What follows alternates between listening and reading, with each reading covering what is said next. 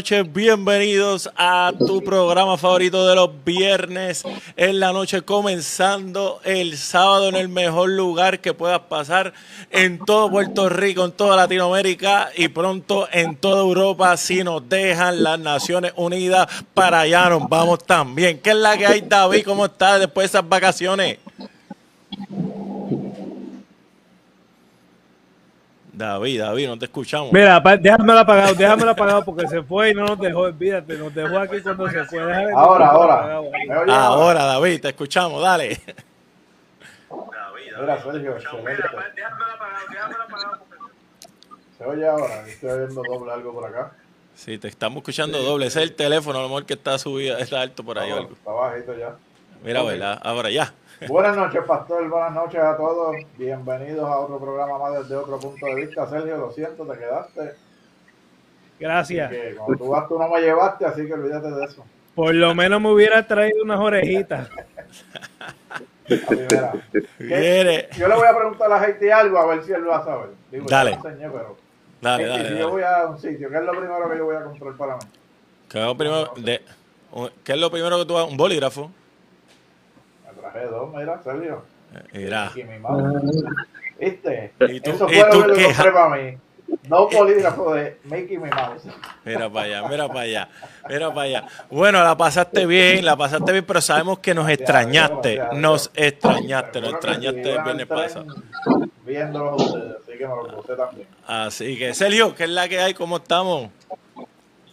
Aquí estamos, aquí estamos, otra noche más, otro día desde otro punto de vista, aquí con un invitado especial esta semana, así que vamos a ver qué tenemos esta noche interesante. Va a estar bien interesante el programa.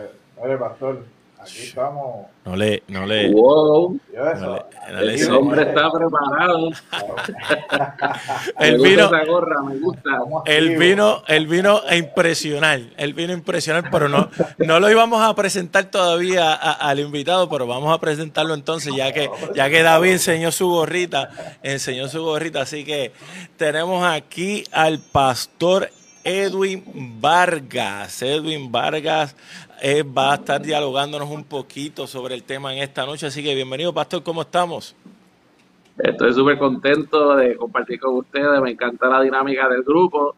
Eh, la gorra está matando la liga. Eh, gracias por invitarme. Oh. Esperamos que, que, sea una conversación interesante, que sea de bendición, que despierte quizá el pensamiento del por qué y cómo debemos plantar más y mejores iglesias. Gloria a Dios, gloria a Dios. Así que, bueno, esta noche promete de verdad, promete de verdad, así que esperemos todo lo que nos están viendo hasta el momento, sabemos que se van a ir añadiendo, que compartan, comparte, comparte, comparte el contenido porque va a ser de bendición porque va a ser de bendición no tanto para ti, sino para toda la iglesia y la predicación del mensaje en estos últimos tiempos y más ahora, más ahora, más que nunca que hace falta. Y si no puedes escucharlo hoy porque mañana te tienes que levantar temprano para ir para Cagua, pues mira, buscas el podcast, lo escuchas, aprende y te añades a este ejército que se va a estar levantando en todo Puerto Rico para Eso para no es excusa, eso no es excusa porque nosotros vamos para allá. Eso no es excusa. También, yo lo sé, yo lo sé que no es excusa, pero para adelante, para adelante. ¿Sabes? Porque hay gente, hay gente que le gusta dormirse rápido a las 7, 8 de la noche rápido. Ahí, porque están cansados en la semana. Porque yo no sé, pastor, esto ahorita lo podemos dialogar un poquito, a ver si usted no puede, como usted tiene más experiencia que nosotros. Hay personas, ¿verdad, David?, que les da sueño los viernes por la noche y los sábados por la mañana. Pero para ir al trabajo en la semana, no. Para ver, la, para ver la novela y todas esas cosas no hay sueño. No hay sueño. el pastor se está riendo, que parece que pasa. bueno, antes de comenzar, como siempre, te pedimos la dirección de nuestro Padre Celestial. Así que, David, dirígenos en oración para que sea en la guía de este programa en esta noche. Seguro que sí. Oremos. Señor, te damos gracias una vez más por habernos regalado otra semana más, Padre por darnos la bendición de comenzar un nuevo sábado, acompañado aquí de los compañeros y del pastor. Que todo lo que hagamos aquí y hablemos sea dirigido por ti, Padre, y para bendición de cada uno de nosotros y de las personas que están conectadas en esta noche. Gracias, Señor, por tus bendiciones. En el nombre de Jesús. Amén. Amén. Amén. Gloria a Dios. Bueno, para las personas que nos están viendo, yo no sé por allá, David, a quién tú estás viendo en la otra página que se está transmitiendo de la iglesia. Aquí en Ever Present hemos visto que se conectó Christopher. Tenemos por ahí que comentó Jaime González. Así que escriban de dónde nos están viendo, que, de dónde son, qué es lo que hacen para entonces poder este, eh, tener una, una, conversación con todos, pues no solamente con nosotros aquí en el programa, con todos los que están observando, escuchando este programa, podcast, de todo. Así que... Mira, bueno, pues, por acá tenemos, como todos los viernes, a nuestra amiga Isolina, eh, dándole la bienvenida. Tenemos a Bruni Pagán, a nuestra gran, como tú le dices, abuelita Margot eh, chiste, chiste Colón, interno. Todos los viernes está con nosotros. Chiste interno, pastor. Este Margot este estuvo en la construcción del Arca de Noé, así que usted la puede conocer eh, eh, algún día, la puede conocer. a través de la historia. Sí, sí. Así que, ¿qué más? Alberto Colón, bienvenido, bienvenido. Bienvenido. Así que tiene una asignación, comparte, comparte el contenido. Bueno, oficialmente, bienvenido, Pastor Edwin Vargas, el director de Ministerios Personales, ¿verdad que sí? Ministerio Personal de la Asociación Adventista del Sur. Él, un experto en el tema de lo que vamos a estar dialogando en esta noche. Es pastor de la iglesia de Ponce 4, si no me equivoco, ¿verdad que sí? Y de la iglesia, de la iglesia del momento Awaken en nuestra iglesia adventista aquí en Puerto Rico. Así que esto va a ser Pronto, pronto es iglesia, pronto es iglesia, pronto es iglesia, para que no se nos confunda algunos hermanos, porque rápido nos de fuera de contexto. Y entonces, como estamos en Facebook, nos pueden e, editar algunas cosas y no, no queremos. Pronto, pronto, eso en abril oficial. Sí, sí, no, no, no, este, sabemos, sabemos, sabemos, sabemos. Bueno, bueno, mi gente, Pastor, bienvenidos, bienvenido nuevamente y para comenzar, nosotros solo advertimos a las personas que nos están viendo, ya le dijimos que le íbamos a hacer unas preguntas de inicio para romper el hielo, para conocer mejor al pastor. Nosotros vamos a hacer unas preguntas. Se llama, esta sección se llama la silla caliente, pastor. Así que yo zumba, no sé, zumba, me gusta eso. No sé si usted tiene aire acondicionado donde está, si no ponga el abanico en high, porque lo que David va a estar preguntando y después yo lo voy a estar preguntando por aquí, puede coger y subirle la presión de momento. Así que, pastor, eh, da, bienvenido a la silla caliente. Me gusta, me gusta eso, vamos. Pastor, pastor, vamos a comenzar, eh, ¿verdad? Dialogando un poquito. ¿Cómo ha sido la pandemia para usted? ¿O cómo ha pasado la pandemia? Mira, eh, la pandemia... Bueno, allá abajo, allá abajo tenemos que añadirle pandemia y terremoto. Es peor. Pandemia y terremoto, sí, ayer volvió a temblar fuerte por ahí. Um, la pandemia ha, ha, sido un tiempo como de reflexión, un tiempo de creativo, un tiempo muy creativo de, este, como nos ha obligado a estar un poquito más en la casa, a, tener más tiempo de estudiar, de preparar, de escribir. Eh, para mí ha sido un tiempo um, donde realmente me ha obligado a, a escribir un poco más, a estar un poco, a leer un poco más, a veces uno va bien rápido en el ministerio, siempre está visitando, saludando, sabe, eh, en el carro, en la calle todo el tiempo y al estar un poquito más en la casa me ha obligado a, eso. Eh, tuve el otro, el otro día también tuve un accidente hace ya eh, a, mediados de diciembre que me obligó más todavía a quedarme en mi casa. Este, so, usualmente yo soy una persona, no soy muy hogareño, este, no me encanta estar en casa encerrado.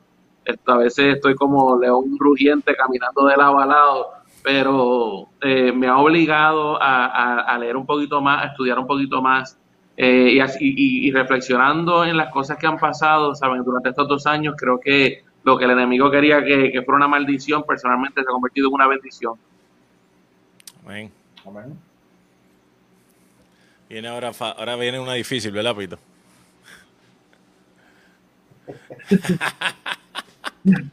vamos a ver, vamos a ver.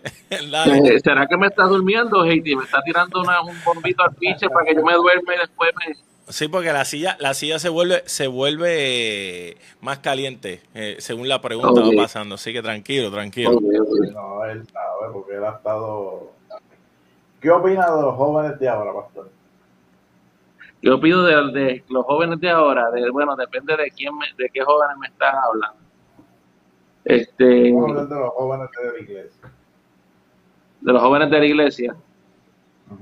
Bueno, este, primeramente creo que son resilientes, porque los jóvenes que quedan en la iglesia no son muchos, este, y han pasado por muchas situaciones bien difíciles.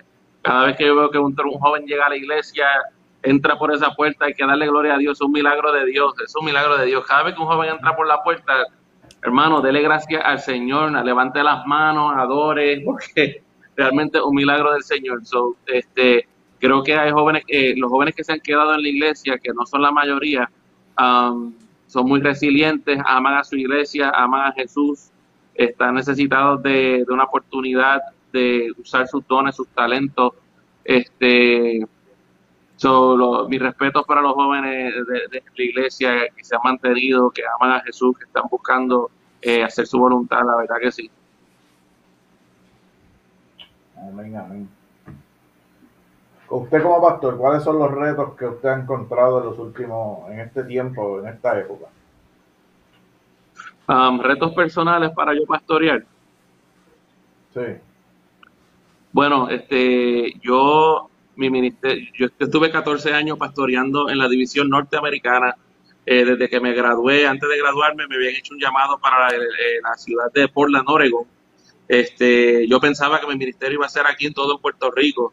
Así que solamente llevo, voy para, llevo dos años y medio aquí en Puerto Rico, voy para tres años. Este, so, um, el ministerio eh, donde me desarrollé ministerialmente, um, el tipo de liderazgo quizá era distinto, entonces el, liderazgo ha, sido un reto para mí, eh, los estilos de liderazgo, este, ha sido un reto también para mí, um, el, quizás uno tener algunas libertades eh, que, quizás a veces no, no se contempla mucho, ¿verdad? Eh, en, en otros lugares.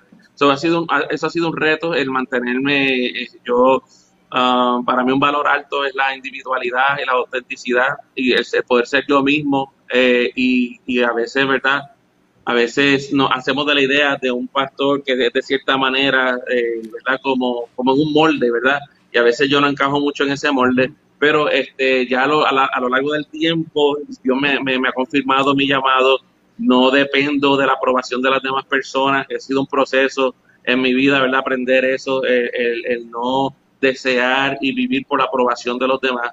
Este, eso ha sido un reto para mí y especialmente el saber que Dios me llamó um, eh, y, que, y que Él tiene un plan específico y a veces, ¿verdad? Este, no todo el mundo entiende eso, ¿verdad? Este, pero Dios poco a poco te va confirmando y va abriendo las puertas, so, no me puedo quejar para nada, estoy sumamente agradecido, pero, ¿verdad? No dejan de ser ciertos retos eh, que, que, nos, que nos hemos encontrado durante el camino en los últimos años.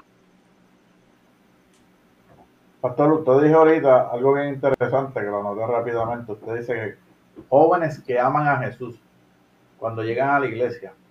Y he conocido eh, y sé de muchos jóvenes que aman a Jesús, eh, ¿cómo le digo? Que lo aman de verdad, que, que, que profesan amar a Jesús, que ellos eh, en su corazón tienen a Jesús, pero no quieren saber de la iglesia.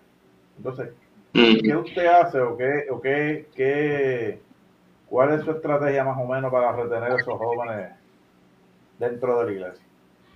Um, fíjate, interesantemente, um, yo, ah, esto, esto quizá es un poquito controversial para algunas personas, pero um, um, yo quiero ah, dejar claro que yo no lo hago por, por rebeldía o por, um, por molestar a nadie, al contrario, este, a veces, a veces la juventud se encuentra que no tienen como mucho lugar porque este, miran hacia el frente y es natural que tú miras hacia el frente los que están dirigiendo y si nadie se parece a ti, nadie es de tu misma generación, nadie tiene tus gustos, nadie, entonces quizás con el tiempo empiezas a pensar que, que si no hay nadie que se parece a ti ahí, ninguno de los líderes, pues que quizás no hay un lugar para ti, ¿verdad?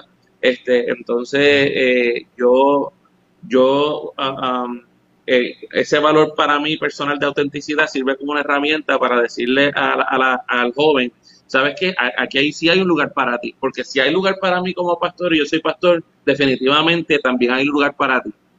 Ah, hay lugar para ti, este, no todo el mundo tiene que ser igual, tú puedes ser diferente, puedes tener diferentes eh, eh, expresiones, este, estilos, maneras, pero dentro de esa diversidad puede haber unidad y tú puedes eh, eh, pertenecer. So, um, algo que, que, ha funcionado para mí, abrazar a la gente, especialmente a los, a los jóvenes, como están, donde están, saber que me intereso en ellos personalmente, que podemos ser amigos, que pueden pertenecer aún antes de creer, especialmente los jóvenes que están llegando, porque de, vez en cuando el Señor envía jóvenes por ahí que no son miembros de la iglesia, que sepan que, que pueden pertenecer aún, aún antes de creer este, entonces, sabe, es, parte de mi estrategia. Otra estrategia que el Señor me ha ayudado mucho es a cambiar mi manera de, predicar. Este, a veces nosotros predicamos y nos predicamos, predicamos los pastores asumiendo que todo el mundo es adventista o que todo el mundo es cristiano. Ese mundo donde todo el mundo era adventista, donde todo el mundo era cristiano, eso ya pasó. eso era otro mundo. Nosotros estamos moviendo, estamos moviendo rápidamente, a veces sin darnos cuenta, a un mundo posmoderno, donde, por ejemplo, yo me, eh, comencé un estudio bíblico hace seis meses con seis parejas de jóvenes, que, ah, jóvenes profesionales, que nunca en su vida habían abierto una Biblia. Nunca.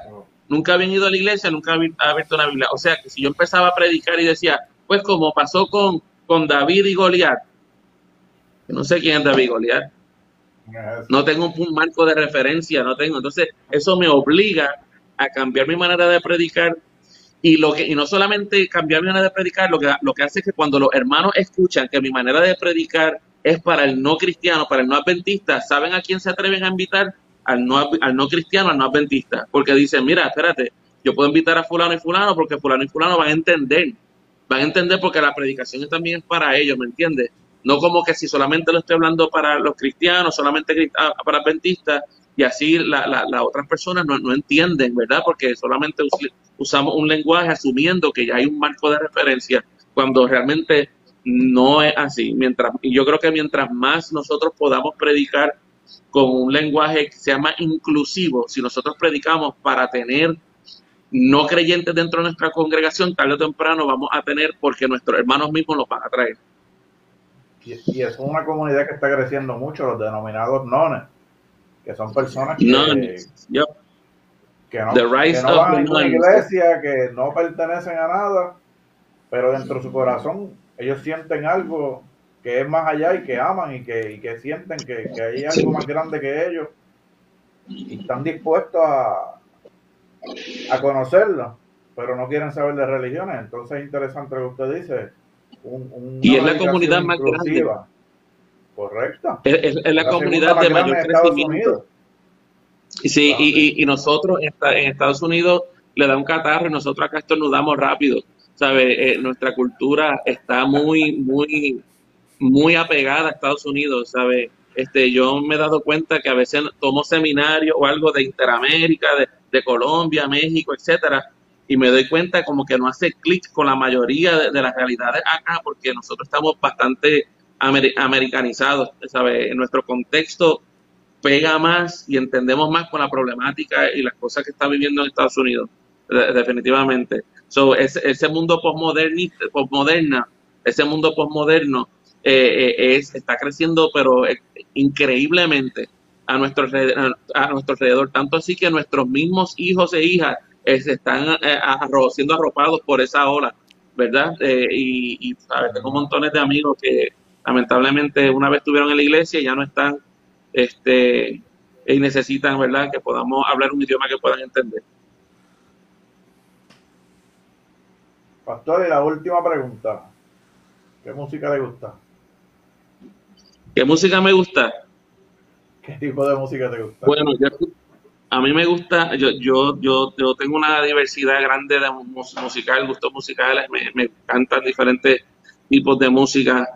Este, um, pero si me fuera a identificar con, ¿sabes? La música de adoración me encanta, la música contemporánea de adoración me, gusta mucho, este, me fascina ver la creatividad.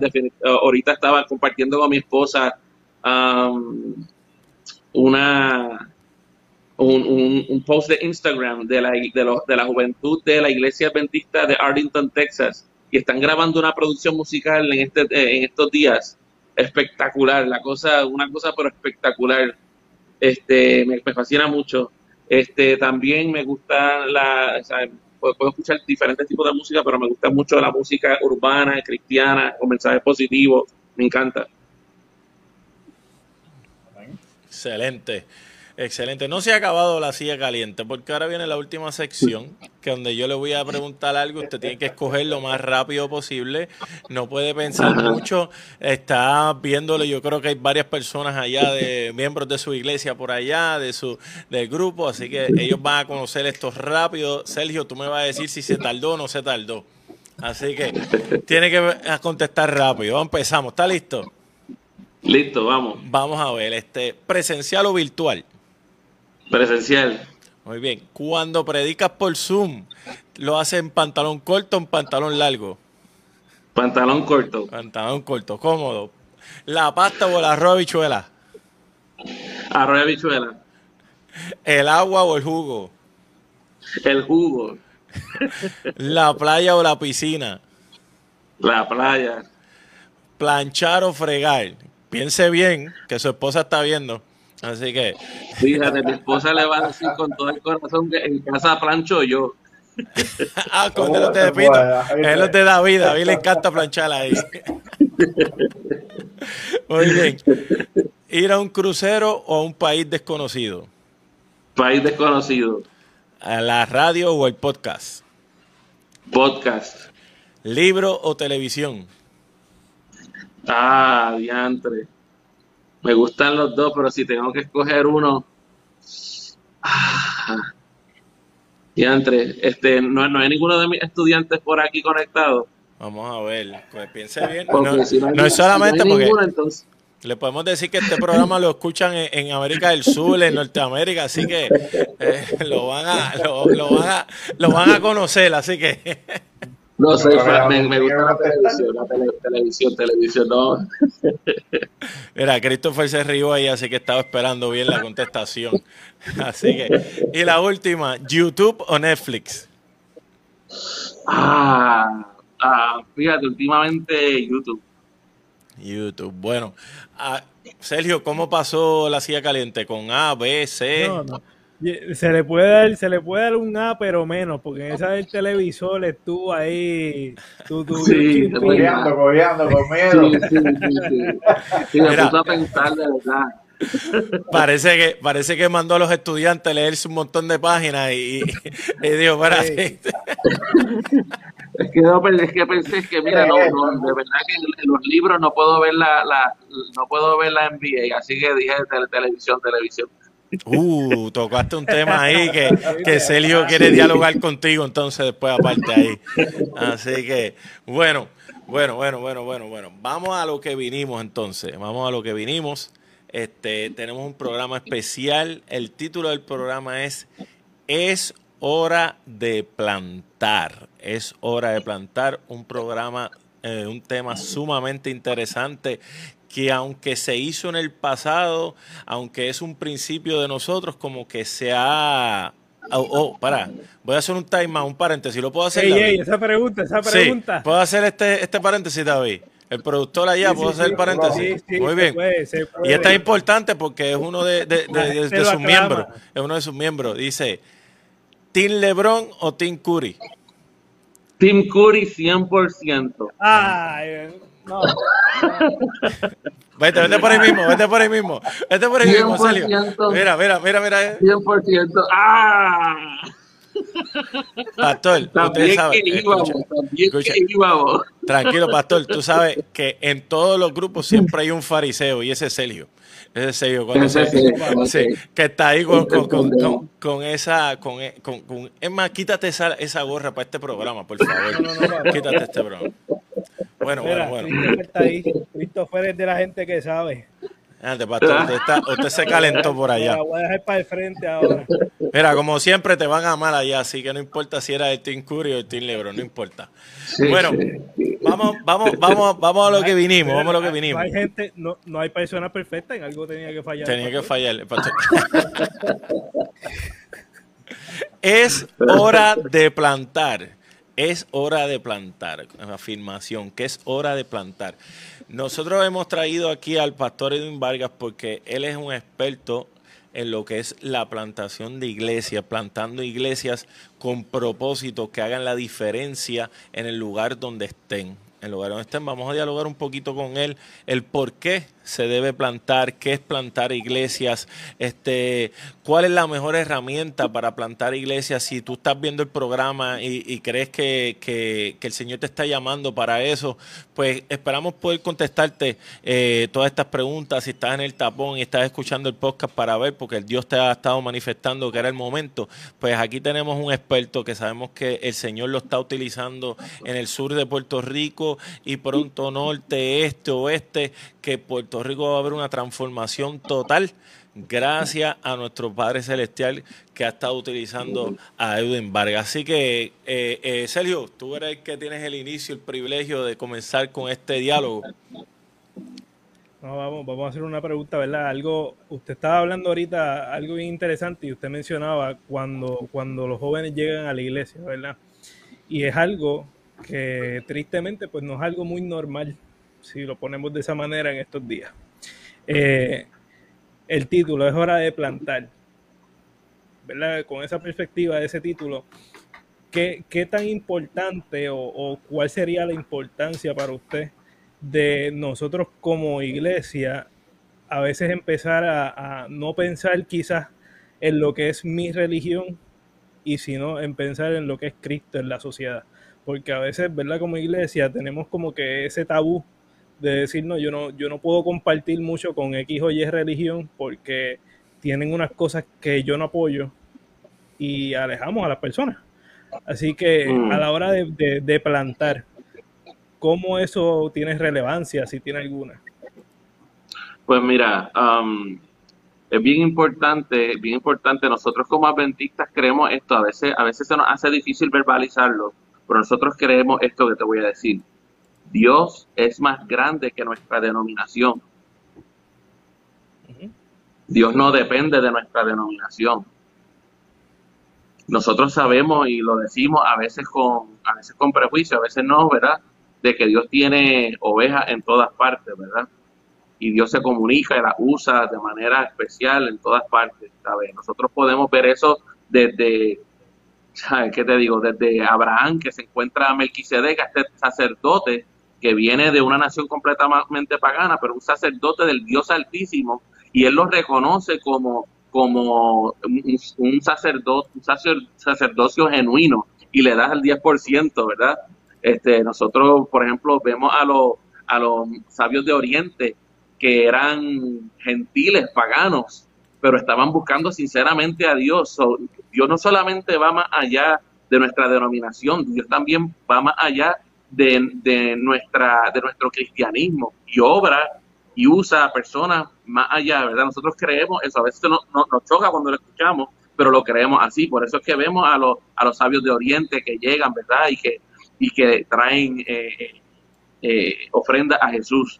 Ahora, cuando se trata, cuando se trata de plantar, necesitamos entender que esto es un principio bíblico, que algo que está en la palabra. Me gustaría que, que como base pudiéramos nosotros entender la importancia eh, según lo dice el apóstol Pablo, que quizás fue uno de los fundadores más grandes de la iglesia, eh, eh, de la iglesia primitiva, en 1 Corintios capítulo 3, versos 6 al 9, él dice, y, él escribe a los Corintios, dice, yo sembré y Apolos regó, pero el crecimiento lo ha dado Dios. Así que ni el que siembra ni el que riega son algo, sino Dios que da el crecimiento.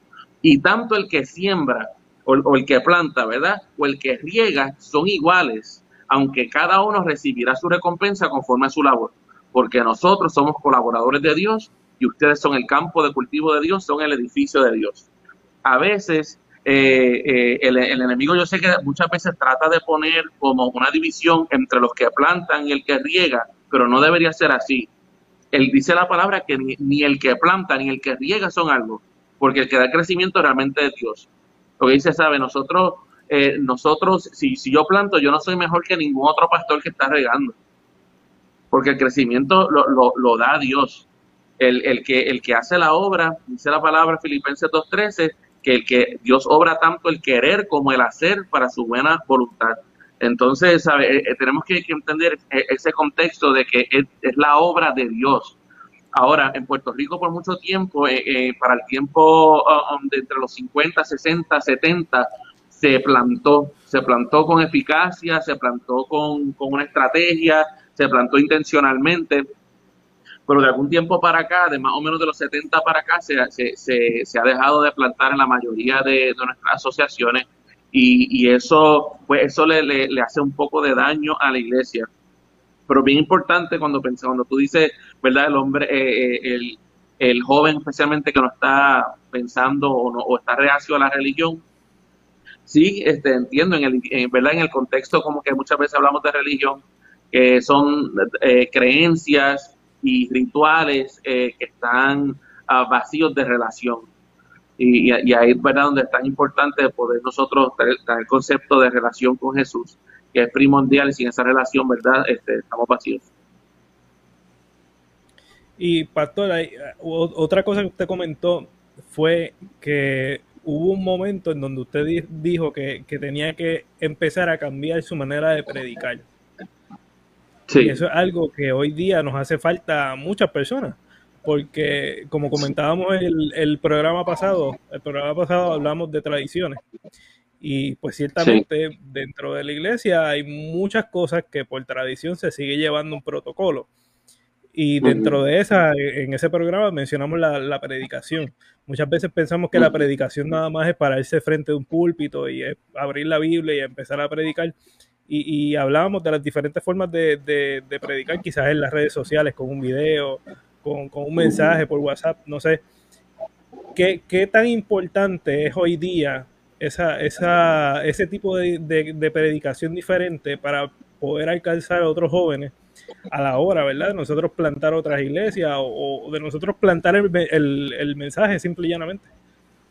Sí, pues mira, yo soy fanático de la predicación este, tradicional, como ah, ah, por ejemplo, cuando quiero decir tradicional, quiero decir la predicación, que hay un púlpito, hay un tiempo específico y es un monólogo donde yo estoy hablando y compartiendo ideas. Yo soy fanático de ese arte porque realmente es un arte, una ciencia, la homilética, ¿verdad? Eh, y, la, hermenéutica. Ah, yo, yo soy fan, me encanta. me encanta leer acerca de eso, me encanta mejorar, ¿verdad? Este, yo me, siento muy, yo creo que los hermanos y hermanas, las personas que llegan a tu, iglesia para escucharte y tomaron de su tiempo, algunos, algunos fueron por primera vez y es tan difícil tú entrar a un lugar por primera vez. Yo no quiero hacerle perder el tiempo a nadie. Yo, yo quiero que, cuando ellos salgan de ese lugar digan, contra, qué bueno que vine. No, quizás no tenía ganas de venir, pero qué bueno que vine porque eso, eso que se habló no solamente es verdad, sino que también es útil. ¿Me entiendes? Porque la gente aprende de dos maneras. Aprendemos a través de una nueva teoría, pero necesitamos también una nueva experiencia. So, cuando le, yo le digo entonces la, la, nueva, la, verdad de la palabra de Dios, también tengo que darle una manera de cómo aplicarlo, ¿verdad? Durante esa semana, durante ese día. Y quizás no, no pasos gigantescos, porque no todos tomamos pasos gigantescos en un solo día, pero quizás podemos tomar un paso y ese paso me va a ayudar a llegar al otro y al otro y al otro. So, eso es una parte de la predicación, ¿verdad? Pero hay otra manera que creo que es lo que nosotros entendemos que uh, um, nos dijo, nos dejó escrito um, Elena G. de White como profeta, con ese don profético. Ella dice, solo el método de Cristo traerá realmente el resultado a alcanzar las personas. Ese método de Cristo yo creo que es la mejor manera de predicar. La mejor manera. Porque Jesús, fíjate, Jesús tiene varios sermones, está en el monte, está en, diferentes lugares, pero Jesús eh, estaba todo el tiempo predicando de otra manera, predicaba su ejemplo, con su empatía. Dice ella que el Salvador se mezclaba con la gente como quien deseaba su bien. O sea, tanto se mezclaba con la gente que a Jesús lo acusaban de ser un borracho, porque se pasaba con los borrachos, de, estar, de, salir con prostitutas porque se, pasaba con ese tipo de personas, porque él deseaba su bien, ministraba sus necesidades, ¿sabes? Jesús sanaba, necesitaban comida, comían, se acababa el vino en la boda, había vino, eh, ¿sabes? Ministraba sus necesidades y luego le decía, sígueme, ¿sabes? El, después que ganaba su confianza, le decía, sígueme.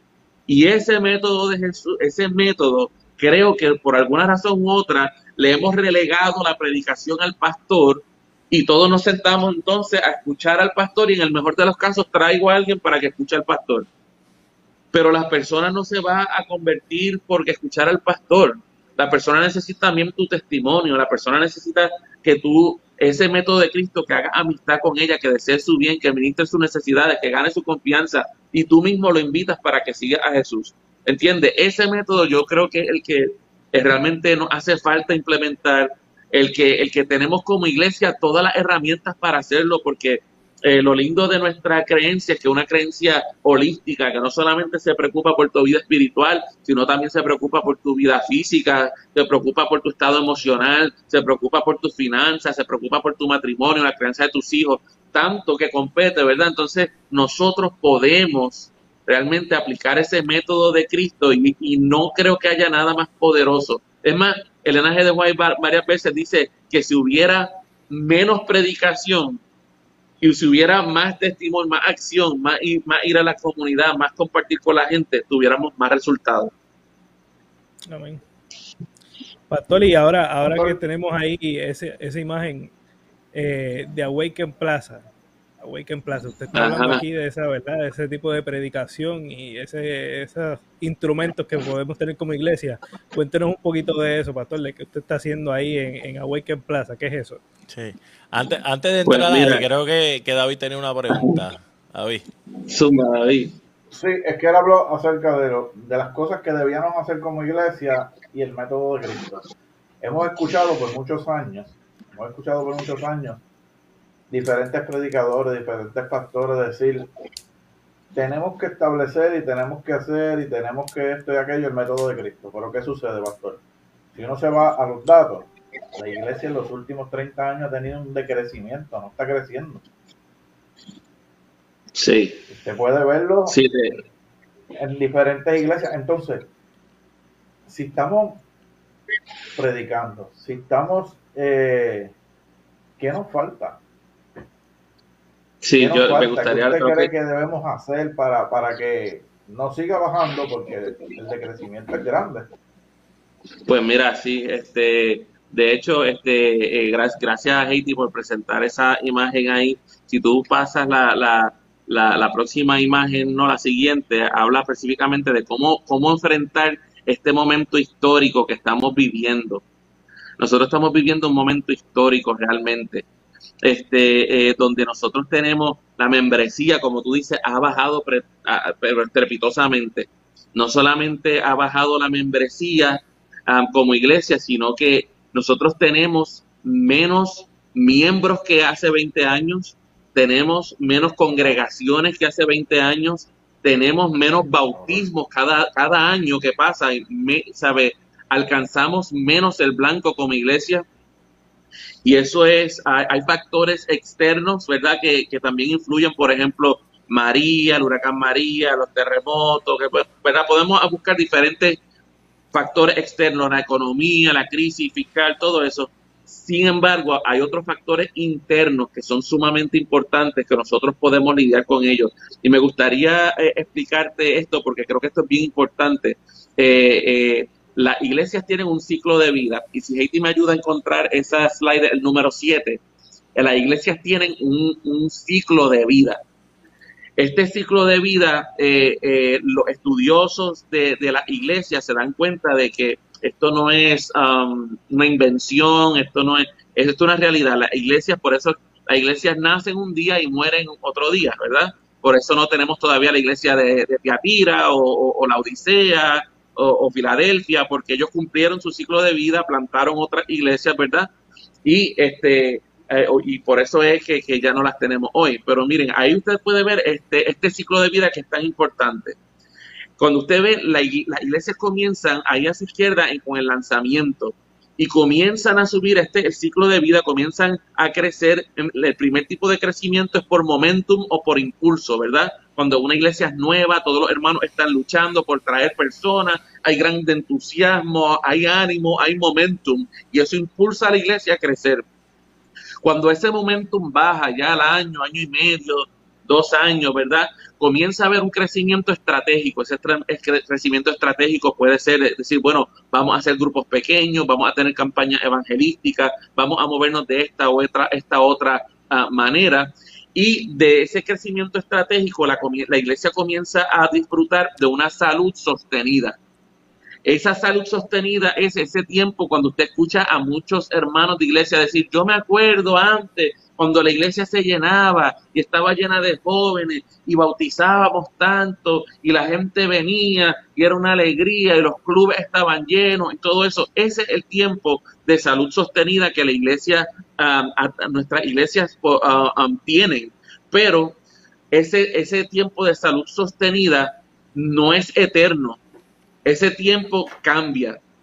Cambia, ¿por qué? Porque a veces cambian los líderes, a veces cambian la, economía, a veces cambia la sociedad, a veces la gente se muda, a veces no hay una manera de dar, a, de, de, de, volver a dar, a tener nuevos renovar ese liderazgo y comienza de para tener salud sostenida, comienza a bajar a mantenimiento, de mantenimiento pasa a preservación y, de preservación pasa a respiración artificial.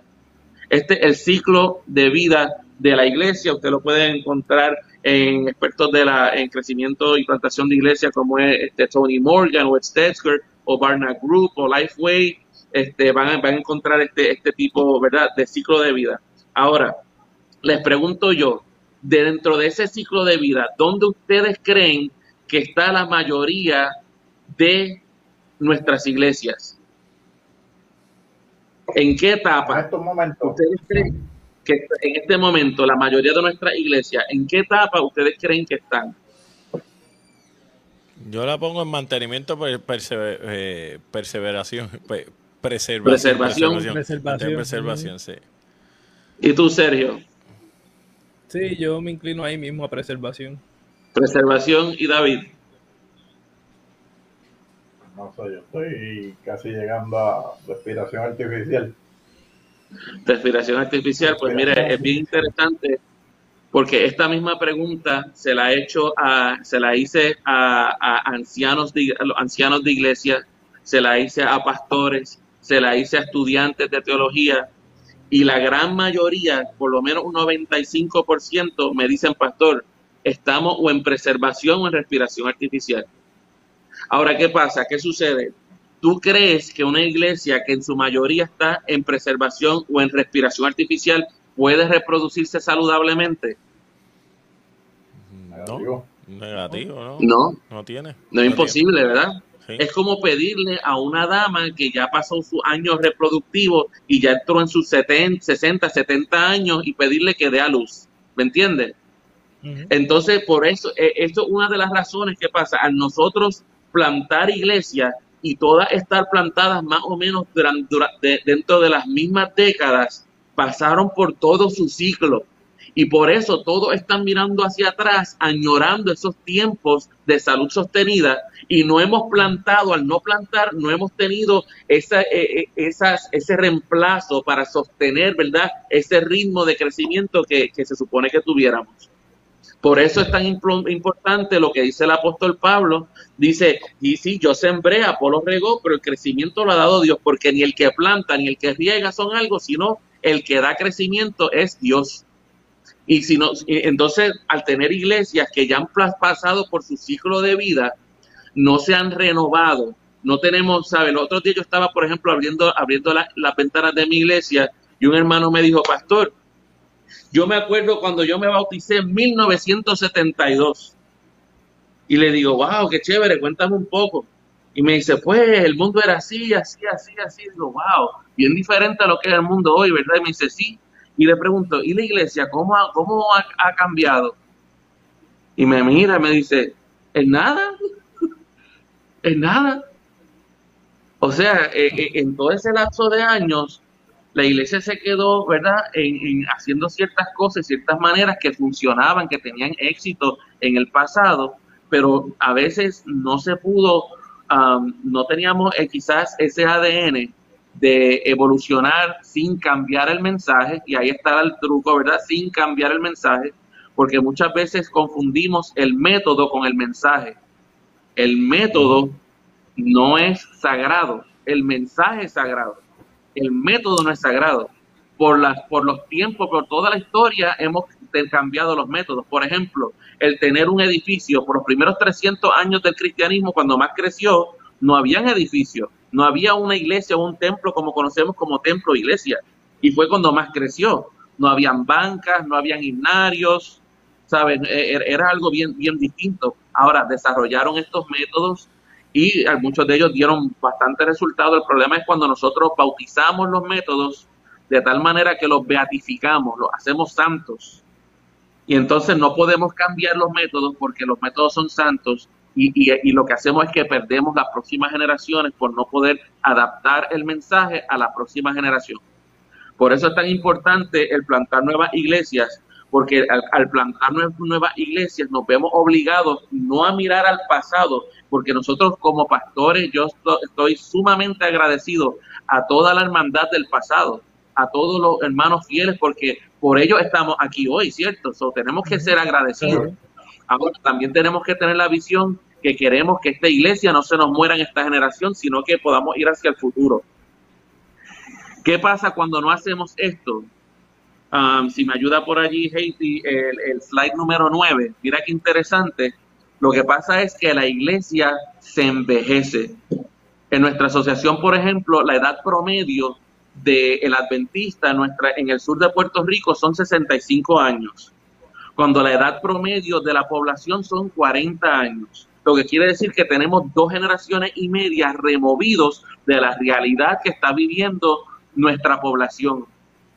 Entonces, bien difícil, y usted sabe, para un joven que llega a la iglesia y mira así para los lados y dice, espérate, pero aquí, aquí no hay nadie como yo, no hay nadie de mi generación.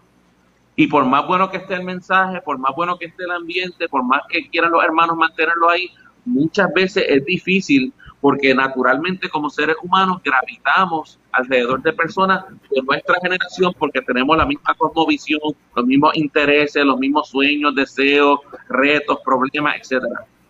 Entonces tenemos que, mirar y decir algo está pasando porque mira el problema. Si esto fuese la realidad de todo Puerto Rico, que la iglesia tiene 65 años o más, o, en promedio, no digamos más, en promedio, y la expectativa de vida del puertorriqueño, según Google, son 80 años de vida, ¿cuántos años nos quedan como iglesia?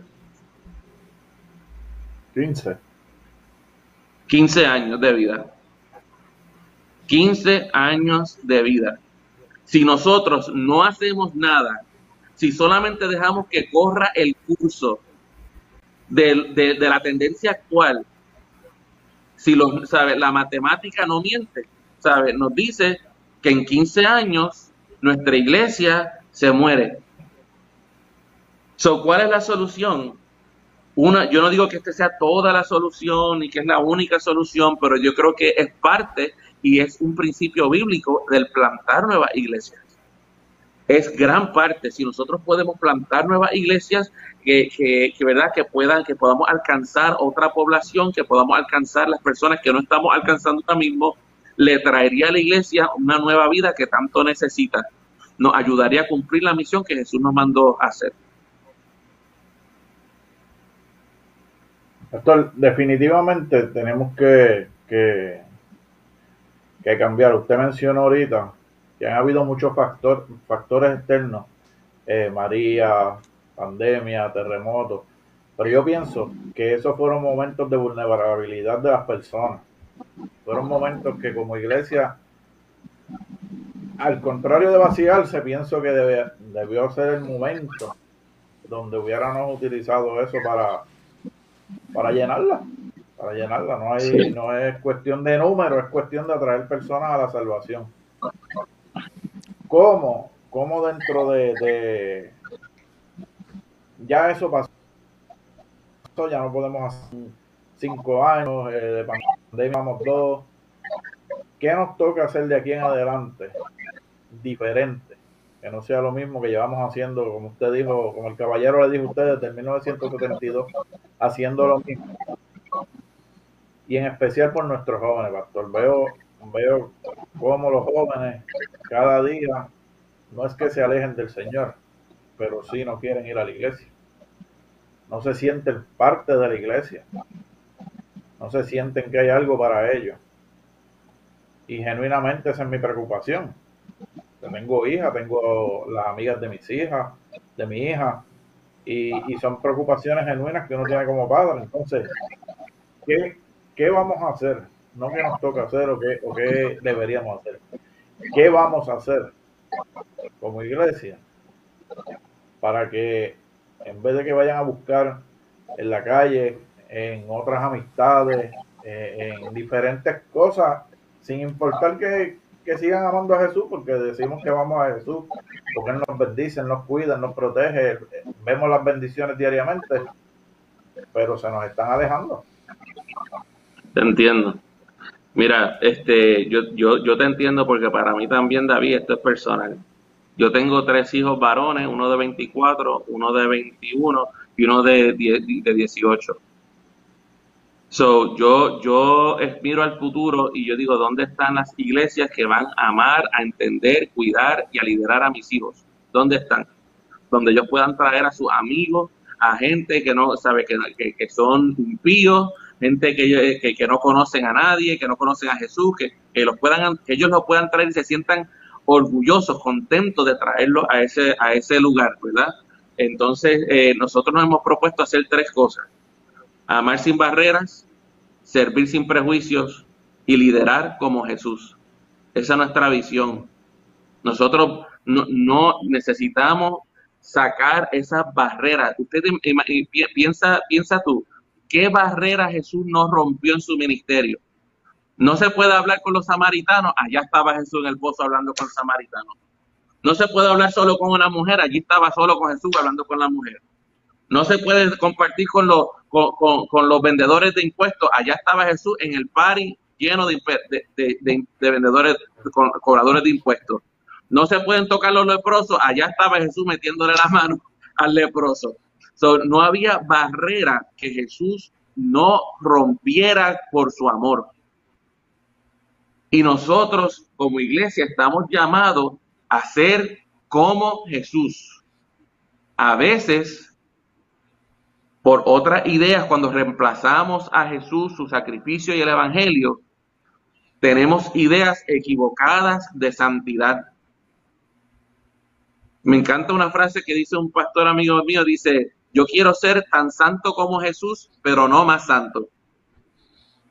Yo quiero ser tan santo como Jesús, pero no más santo. Lo que hizo Jesús, eso, eso quiero hacer yo. Eso quiero hacer yo. Ah, que no, que aquello que aquel se inventó que no se puede, o que pues está bien, lo que se inventó aquel está chévere. Pero es que yo sigo a Jesús. esa es la cuestión. Y nosotros tenemos la, eh, eh, herramienta, nosotros tenemos las herramientas que el Señor nos ha dado en su palabra, que son más claras que el agua. Y como si fuera poco, yo creo que el Señor en su sabiduría, sabiendo que vamos a ser medios cabezones para, para leer y poner su, su palabra en práctica, nos dio también los escritos proféticos de, de la hermana White para que nosotros pudiéramos entender. Y mira lo que ella dice, para estos tiempos, ella escribe, y te estoy leyendo de, de, testimonios para la iglesia, tomo 9, y esta es la página 109. Ella está escribiendo para el final de su vida, porque ella murió más o menos para entre 1914, me parece que fue, y ella, ella, ella, dice, en las ciudades en nuestros días donde hay tantas cosas que atraen y agradan, las personas no pueden ser interesadas por medio de esfuerzos comunes. Este, Heidi, si me pones por ahí ese slide, creo que es el 28. Ah, por ahí. Dice, los pastores señalados por Dios hallarán necesario poner a contribución esfuerzos extraordinarios de cautivar la atención de las multitudes.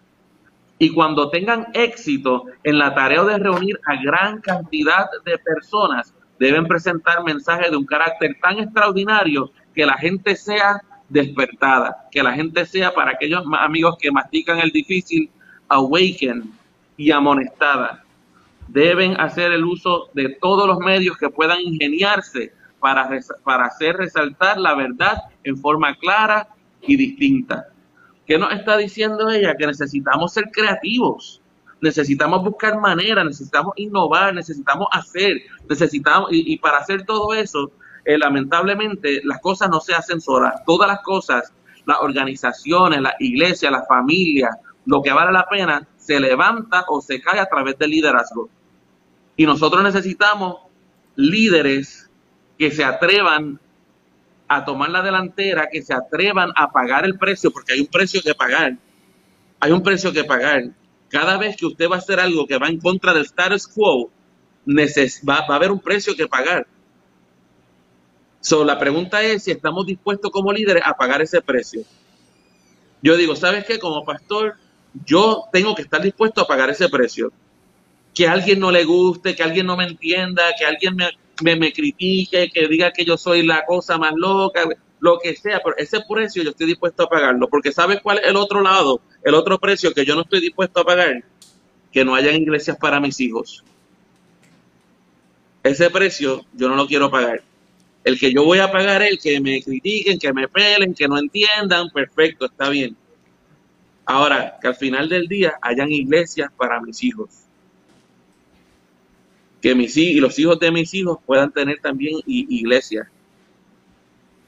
So, para mí eso es sumamente importante, sumamente importante. Necesitamos, necesitamos crear lugares, espacios donde, donde los, nuestros jóvenes puedan, necesitamos coger, darle las llaves de la iglesia.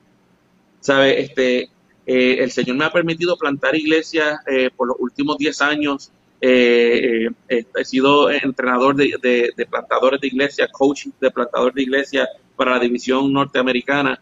Ahora mismo tengo el privilegio de estar dando la clase en la Universidad Adventista de, crecimiento y plantación de iglesia. Este, tengo 11 ah, estudiantes ahora mismo, 8 matriculados y 3 oyentes que, que estamos allí. Y, y dentro de eso yo he visto algo en común vez tras vez, y es que el joven adulto está dispuesto a pagar el precio, quiere invertir en algo que sea más importante, más grande que él, ¿me entiendes? Y está dispuesto, tiene una gran necesidad de ver algo, quiere impactar a su comunidad, a su familia, a sus amigos, con una iglesia que sea poderosa, que esté llena del poder del Espíritu Santo, que pueda llegar a una comunidad, impactarla, cambiarla completa. Si Jesús lo hacía, ¿por qué nosotros no? Y Dios le ha dado dones y talentos a tantas personas. Nosotros como organización si nos unimos y dejamos de estar peleando y dejamos de estar quejándonos y dejamos de estar señalando, podemos hacer un impacto grande en nuestra comunidad. Podemos hacerlo. Y, es lo que hemos estado viendo y nos dirigimos en esa dirección, el poder plantar más iglesias, ¿verdad? Con un ADN eh, misional, con un ADN que sea cristocéntrico, con eh, iglesias adventistas, porque el Señor nos llamó a esta iglesia nosotros tenemos ciertas ah, creencias que creemos que son bíblicas, que nos bendicen, que nos ayudan, que el Señor nos ha llamado a proclamar, pero tenemos que ser creativos en cómo lo hacemos. No solamente decir, no, esto es malo, esto es malo, esto no se puede. Necesitamos nosotros por, saber ser creativos y poder llevar ese mensaje con, poder, sabiendo que eh, los nuevos métodos, el que si, si Dios es un Dios creador y el Señor no nos hizo su imagen y semejanza, entonces cada uno de nosotros va a tener un método diferente, creativo, para poder usar sus dones y sus talentos. Ahora mismo ustedes aquí conectados, yo, yo no tengo ese, ese don de poner todo, ¿sabe?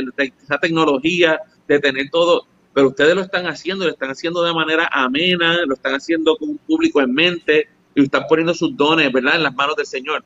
De igual manera, de manera creativa, nosotros, la iglesia, tenemos todas las herramientas para tener éxito, todas las herramientas para crecer. Amén. Amén. Bueno, Pastor, eh, estamos ya casi, ya nos pasamos, estamos en overtime. Estamos ahí. Tiempo no, muchachos, esto es un programazo, olvídate de overtime. Este, podemos, esto es un programazo. Podemos, podemos hacer una parte 2, pero quiero preguntarle, de todo ese tipo, de, de todos esos nuevos métodos que usted se ha encontrado, este, uno que le venga a la, a la mente, diga, mira, esto, esto es un buen método para que tú comiences a plantar la iglesia en el lugar donde tú estás? Porque yo estoy seguro que aquí nos están escuchando unas personas, nos van a escuchar otras que tienen esa inquietud, como usted mencionó, que hay muchos jóvenes adultos que quieren ser parte de algo más grande, de, de que, sean herramientas de, llevar el mensaje. ¿Cuál, ¿Cuál es ese método? Porque sabemos que hay muchos, pero que a usted le ha funcionado en la mayoría de los lugares que ha podido tener la bendición de levantar una iglesia. Pues mira, esto quizás suena cliché dentro de nuestra comunidad, pero a, con, todo y temor de que pueda sonar cliché, creo que es importante volver a repetirlo. Eh, primeramente, la iglesia somos nosotros, ¿verdad? La iglesia no es un edificio. La iglesia somos nosotros. ¿Cómo nosotros plantamos iglesia? Cuando nosotros decimos que estamos plantando iglesia, es que estamos plantando el evangelio, eh, eh, estamos comunicándolo en diferentes corazones.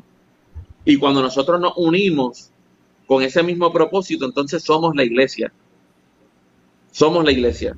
So, el método de Jesús es el método más efectivo. El problema es que a veces pensamos, bueno, por ejemplo, vamos a hacer un grupo pequeño, un grupo pequeño, un culto en la casa. Hay que tener una lectura bíblica, hay un servicio de canto. No, mi hermano, no. Podemos ser más creativos que en eso. Podemos ser más creativos que en eso. Mire, eh, eh, algo que siempre he visto que es efectivo en todas las partes, cuando nosotros comenzamos a mezclarnos con las personas de acuerdo a sus intereses y no a los nuestros. Por ejemplo, eh, nosotros estamos ahora mismo aquí plantando una uh, iglesia, eh, también estamos plantando un centro de influencia, que eso es quizás un tema uh, para otro podcast, lo que es un centro de influencia, cómo funciona y demás pero estamos levantando un centro de influencia y el propósito de los centros de influencia es plantar una iglesia. So, tenemos jóvenes súper creativos. Dos de ellos, jóvenes súper creativos, ellos tienen un Instagram que ustedes lo pueden visitar, que se llama um, Dos Viajeros a Bordo. Ustedes vayan, visítelo. Loni, María Alejandra, um, un abrazo para ustedes. Y dentro de la pandemia, todo el mundo encerrado estaba soñando con el día que se pudiera montar en un avión de nuevo sin mascarilla, salir y pasear y disfrutar. Así que, que ellos hicieron, ellos hicieron un grupo pequeño donde eh, un grupo de viajeros hicieron una promoción, invitaron a todo el mundo que se conectara online porque ese tiempo la pandemia estaba bien mala y ellos son expertos viajando y buscando la manera de cómo ahorrarse un dinero bien chévere al viajar a lugares bien exóticos, cómo ahorrar bien brutal y cómo disfrutar un montón, tener una experiencia con la gente local, disfrutar de la, de la cultura, de los lugares, de los paisajes. Mano, y la primera vez que se reunieron, habían por lo menos 25 o 30 personas de la comunidad. Increíble. Eh, eh, entonces, mira su idioma inclusivo. Le dicen, mira, nosotros creemos que Dios hizo este mundo con tantas cosas hermosas, bellas, y ahora mismo estamos encerrados y nosotros queremos eh, darle algunos tips de cuando podamos salir de nuevo, de cómo viajar, ahorrándose un dinerito y disfrutar de la creación de Dios.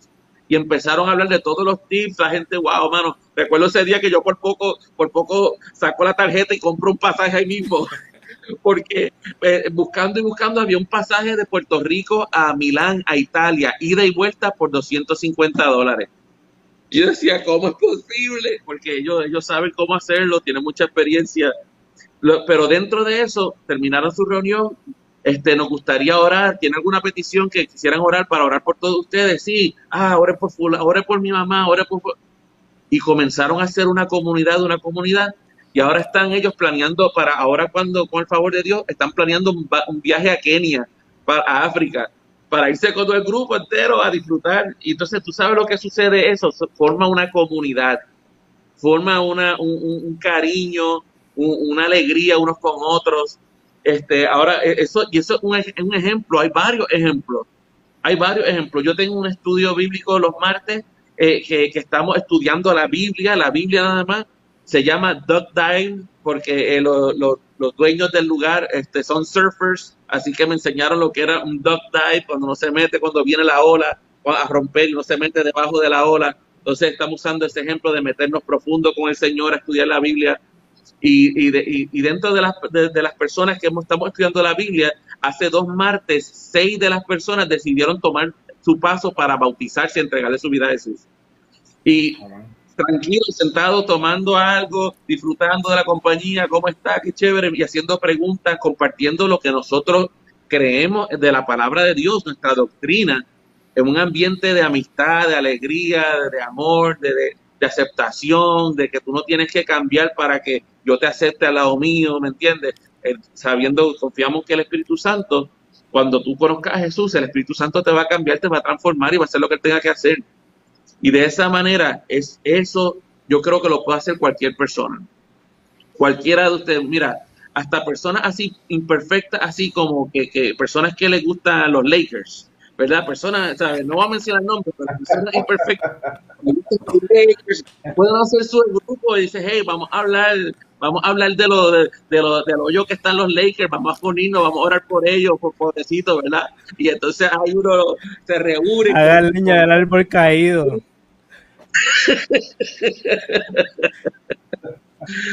Esos intereses en común, ¿verdad? Vamos desarrollando la iglesia, nos vamos amando, queriendo, conociendo, y cuando hacemos eso, somos la iglesia, somos la iglesia. Y ahí, ¿verdad? Entonces, claro que nuestra iglesia tiene un, ah, tiene como cierto método de cómo más o menos tú te organizas como iglesia, qué tiene que pasar y todo eso. Pero más allá de eso, ¿verdad? Más allá de eso, la cosa más práctica que podemos comenzar a hacer cualquiera de nosotros ya es reunir un grupo con sus intereses, ¿verdad? Orar con ellos, disfrutar de lo que ellos disfrutan, ¿sabes? No tenemos que eh, pecar para nada, no tenemos que, ¿sabes? Hay muchas cosas buenas que a la gente le gusta. Le, ahora estos días, a, mí no, a mí no me gusta mucho acampar. A mí no me gusta mucho acampar porque, bueno, un montón de razones. Pero este, hay un grupo, uno de los grupos se llama Wake and Explore y están explorando la, la isla, diferentes lugares y un sitio súper lindo para acampar. Mano, llegaron con un bonche de personas y, atrajeron personas que, ¿sabes? No son de la iglesia.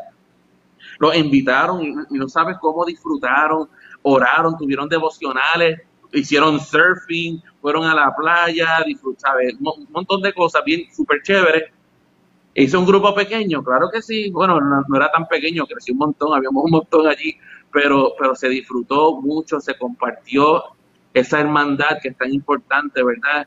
Y, y, ese método de Jesús de ganarse la confianza de las personas, de realmente estar interesado en su bienestar, de conocer cuáles son sus necesidades y ministrarle. Entonces, después de todo eso, podemos decir, hey, ven, sigue a Jesús porque te conviene. Amén.